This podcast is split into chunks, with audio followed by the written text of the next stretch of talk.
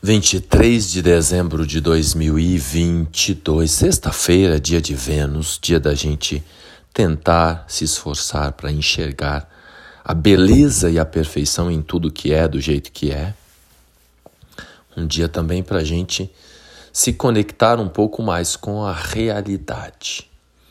Então, nesse momento, eu convido você, se possível, para levar a atenção à região abdominal, se dar conta do movimento do seu abdômen subindo e descendo enquanto você inspira, expande o abdômen. E enquanto você expira, você contrai o abdômen. Tenta inspirar mais rápido, segurar um pouco e soltar mais lentamente.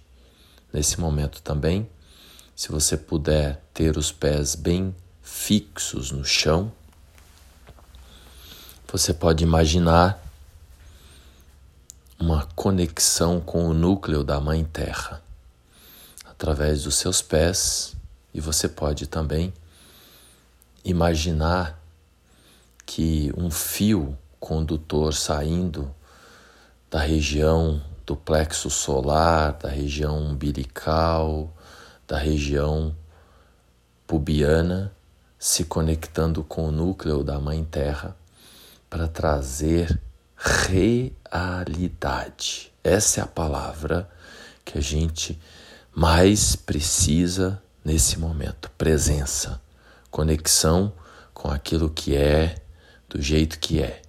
Sair da cabeça, sair da imaginação e se conectar com a observação. Haja vista que temos uma lunação, ou seja, Sol e Lua juntos no céu nesse momento, acontece a cada 28 dias, vai trocando signo por signo. Nesse momento acontece no comecinho de Capricórnio e forma uma quadratura com Júpiter, que está em Áries e desta lunação participam também Mercúrio, Vênus, que também, que também estão em Capricórnio. Então temos um stellium, ou seja, quatro planetas ali. Quando tem três ou mais planetas num mesmo signo, a gente chama de stellium. Né? Então, um stellium acontecendo nos graus iniciais de Capricórnio. E o arquétipo de Capricórnio fala desta conexão, desse foco na realidade. Entretanto, para a maioria de nós no Brasil, esse encontro Lua-Sol com a presença de Mercúrio e Vênus em Capricórnio acontece na casa 12, que é exatamente o oposto da realidade. É o lugar da ilusão, da fantasia, da prisão.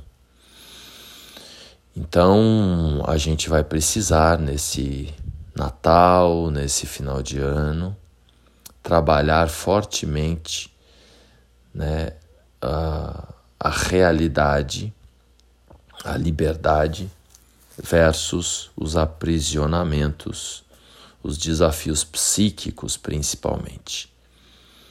Então, quando a gente olha para uma lua nova, essa energia ela reverbera pelos próximos 28 dias.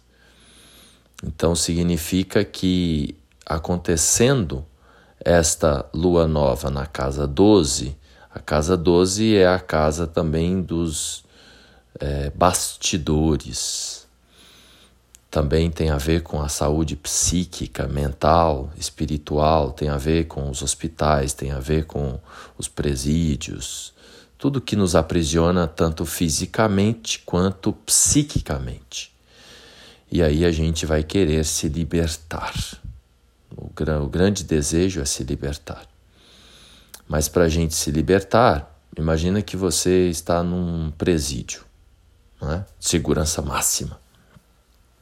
Para você sair do presídio, você precisa fazer amizade com quem está preso junto com você e você precisa fazer amizade também com quem está fora, para quando você sair, você né, ser bem recebido, ser bem recebido pela, pela comunidade que está fora.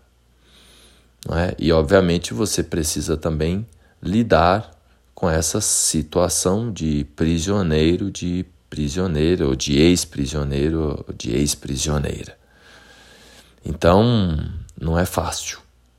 Tá? Isso vale para todos nós e vale também né, para os desafios geopolíticos, socioeconômicos que nós é, vamos enfrentar aí, não só Brasil, é uma questão sistêmica, global.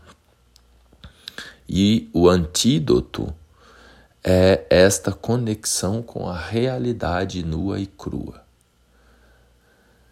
Não é? Ou seja, através dos cinco sentidos, pois a realidade não é aquela que está na nossa cabeça. O que está na nossa cabeça é fantasia, é imaginação, é ilusão. Claro que toda a realidade começa na cabeça, mas nesse momento não é para a gente se conectar com esse mundo da imaginação, da ilusão, da expectativa. O momento pede experiência, experimentar a realidade. E reitero que para a gente fazer isso, a gente precisa se dar conta dos nossos cinco sentidos. Então, nesse momento, além da conexão dos pés, se foi possível para você levar a atenção dos pés, tocando o chão, Preferencialmente, quem puder ficar descalço, descalça, ajuda mais ainda. Mas nesse momento, tenta se dar conta também dos seus olhos, tenta olhar assim 180 graus para a esquerda, 180 graus para a direita, para cima, para o céu, para baixo. Estou fazendo exercício aqui, pois sempre que eu falo com você, eu também pratico. Tenta nesse momento se dar conta da posição do seu corpo, se a coluna está ereta. Tenta endireitar os ombros, olhar na linha do horizonte. Nesse momento também eu convido você a se dar conta dos seus ouvidos, a escuta, principalmente a escuta do intervalo dos sons, o silêncio, não é?